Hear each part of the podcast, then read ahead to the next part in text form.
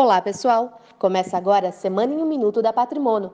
Depois dos bancos reduzirem as projeções do PIB do Brasil na semana passada, foi a vez do governo divulgar sua projeção oficial, reduzindo o provável crescimento do país em 2019 de 2,2% para 1,6%.